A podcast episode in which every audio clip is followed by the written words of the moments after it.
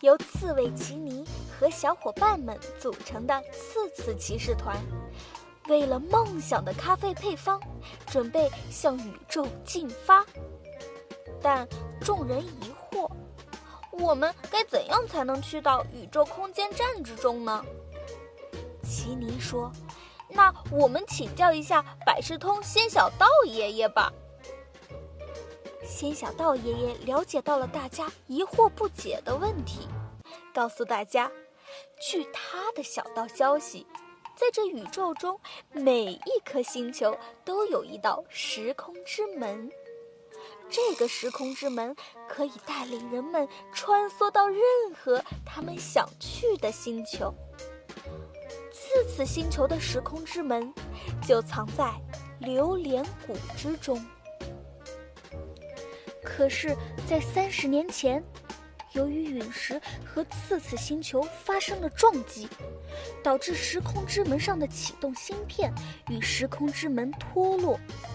虽然最后次次星球靠自己表面坚硬的刺子把陨石击破，化解了危机，可是星球撞击导致的破坏还是存在的。当时的村民们在整修村庄的过程中，还发现了时空之门被撞击到了榴莲谷，但芯片却不见了。他们推测时空之门的芯片可能在榴莲谷的深处，但是那个地方有着一群榴莲怪，它们不仅力大无穷，而且还会发出臭味攻击。最勇敢的村民们都不是他们的对手，再加上村民们也没有去其他星球的想法，所以随着时间的流逝，慢慢的，榴莲谷的时光之门就这样被遗忘了。大家感叹物是人非的同时，小仙儿打破了沉默，对仙小道说：“爷爷，爷爷。”那就没有对付榴莲怪的方法了吗？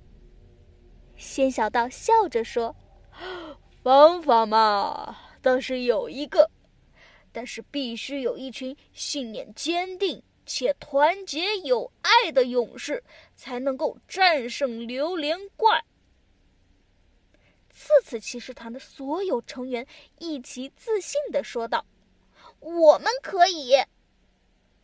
带着强大的信念。次次骑士团踏上了修复时空之门的道路。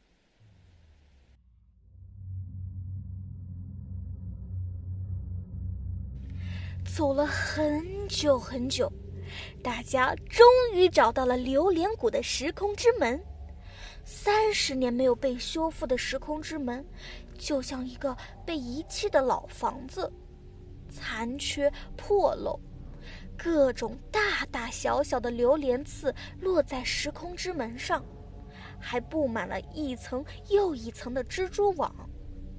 大大小小的鸽子屎点缀在上面，一点儿也看不出来他曾经是一个驰骋宇宙的将士。这让人既心酸又难过。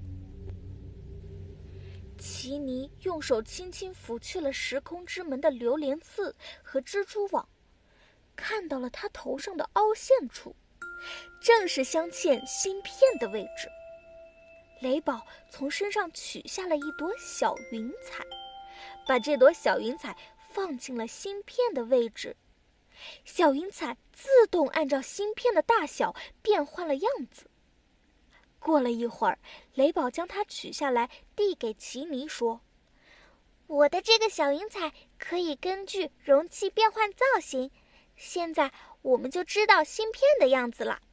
一会儿我们就照着这个寻找芯片吧。”奇尼很激动，拥抱了雷宝。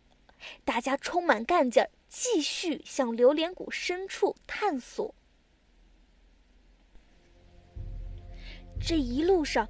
成员们有的被榴莲骨的刺刺弄伤，有的是自己的刺扎到了榴莲的果肉上，于是就被粘在了上面。必须要像拔河一样，才能跟榴莲果肉分离。有的是被榴莲那特殊强大的气味给熏倒。大家只能互相帮助着，互相搀扶着，互相解救着。不过，胜利总是留给有勇气坚持到最后的人。次次骑士团最终战胜了沿路的困难，到达了榴莲谷的深处。最后，大家发现了一个叫做“榴莲之王”的洞穴。想必里面就是榴莲怪了。那么，次次骑士团能够战胜榴莲怪，并顺利的找到时空之门的芯片吗？